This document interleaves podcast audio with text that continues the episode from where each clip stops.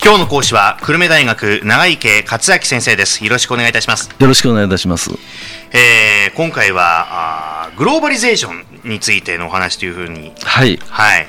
そのいわゆるよくまあ国際化とそれからグローバル化というのはよく internationalization というのと globalization というのはどう違うかみたいなことあんまりこう厳格に考えないですよね。はいはいはいはい。なんだけれども、まあ、国際経営論っていうのもあのまだまだ若い学問なんですけれども大きくあの少しやっぱかなりニュアンスが違いますということですね。ビジネスで言えば例えばあの国際化とかあるいは国際経営というとですねこれはあの国内中心から海外へ例えば企業が活動部隊を拡大したり進出したりすることですよね、最初は輸出をする日本に国内にいて輸出をする。それから今度海外で生産するようになるとかそういった徐々に徐々にこう国内から今度海外に出ていくようになるというそういうことを国際化というわけです。ですからまあ企業活動の一部あるいは多くが一つの国の国境を越えて海外で行われるときにその経営というのは国際経営あるいは国際ビジネスと言われることが多いです。つまりあの国際経営というのは国境を越える経営あるいは国境と国境をまたがる経営ある国と国をまたいで仕事をすると、うん。こういう経営で、まあ、英語で言うとそのマネージングアクロスボーダーズとこういうわけですよね。国境を越える経営と。で一方そのグローバル化あるいはグローバル経営といった場合は、はい。これはですね、まあ、世界規模で経済活動がですねい現在のように相互依存あのをが非常に進んでいるというそういった状態の中で経営をすることなんですね。うんでそれって何かというとその世界的な視野で世界中の市場を一つの市場としてですねと顧客を相手にして世界中の顧客を相手にしてですね一方その資源的に経営人物金の資源的には世界中の最適なところで人あるいは物金情報ノウハウこういったようなものをこの活用しながらねそしてそれを競争優位に結びつけて、えー戦略を展開していく経営なんですね。で、まあ、そのグローバリゼーション、えーあるいはそういった、えー国際化という話がある中でですね、はい。じゃあこれはその別につい最近始まったって話じゃなくて、うんうんうんやっぱりそれなりのこう歴史がこう連なって今があると思うんですけどもそうですね。その辺をちょっとこう教はいえていただけないでしょうかね。そうですね。あの、まあ、これはあのアメリカのあのトーマス・フリードマンっていう、まあ、ジャーナリストなんですけれどもあのフラット化する世界というあの本を出したんですね、はい。あのこれはもうだいぶ前になりますけど2001年か2年ぐらい出したんですけれども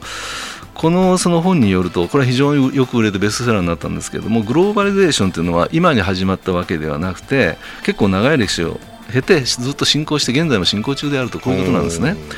でまずその彼が言ってるグローバルっていうのは3つあってですね1つはグローバリゼーション1.0とでこれは言ってみれば国のグローバル化ということなんですね。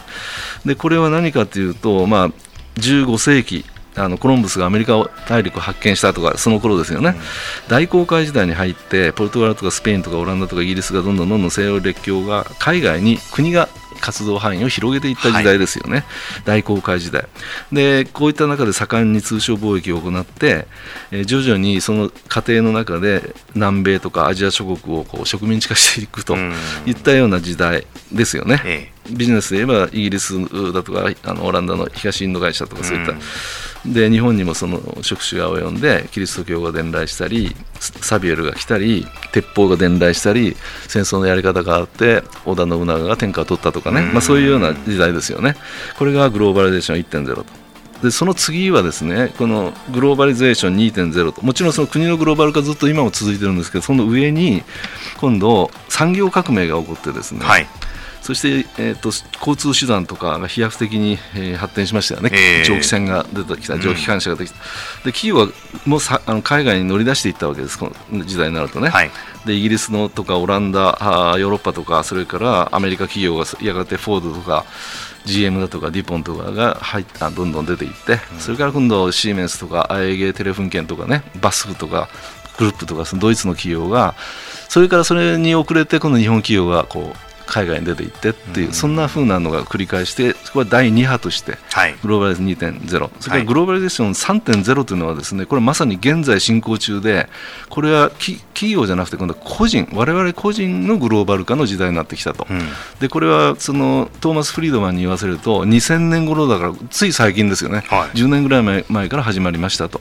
つまり今はですね個人がグローバル化していかなきゃいけない。そしてそこでスキルを磨いていかなければ生きていけない時代になってきましたと。で世界は現在そのインターネットの普及とかあるいはコンピューターとかスマートフォンとかそういうので世界中の個人がね距離とか場所とかとは全くそのほとんど関係なしに世界のどこからでもこう双方向のコミュニケーションできますよね。うん、でそうすると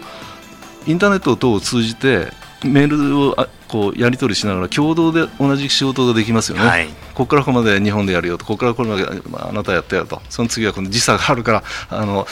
今寝てるかもしれないけど僕のメール送るから起きたらちゃんとやっといてねと、うん、3分の1やったら24時間でもできます8時間8時間8時間ね。というような時代なんです今ね、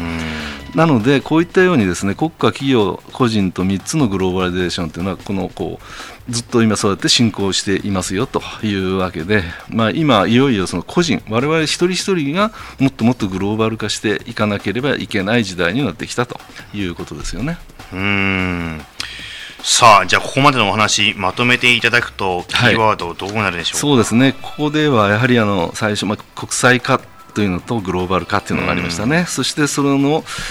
中でグローバリゼーションというのはいくつかの段階があって1.0、2.0と、まあ、トーマス・フリードマンで言えばすれば3.0まであって今は個人のグローバル化が必要な時代になってきましたと、こういうことですね。うん、はい現在進行中ということもありますこれひょっとしたら4.0、5.0なんで今後出てくるんですかね、これね。ね次は何の何なんでしょうね、今度はね。ねえ、うん、そういったのも考えながら、なんか日々過ごすのも楽しいかなと思いましたけど、ね、はいはい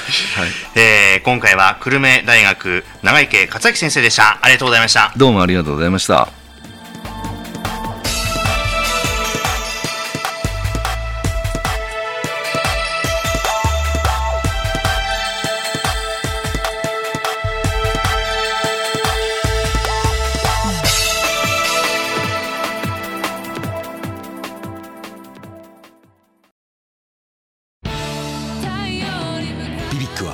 九州で生まれ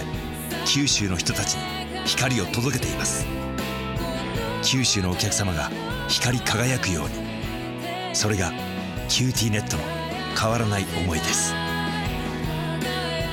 キラキラつながる QTnet。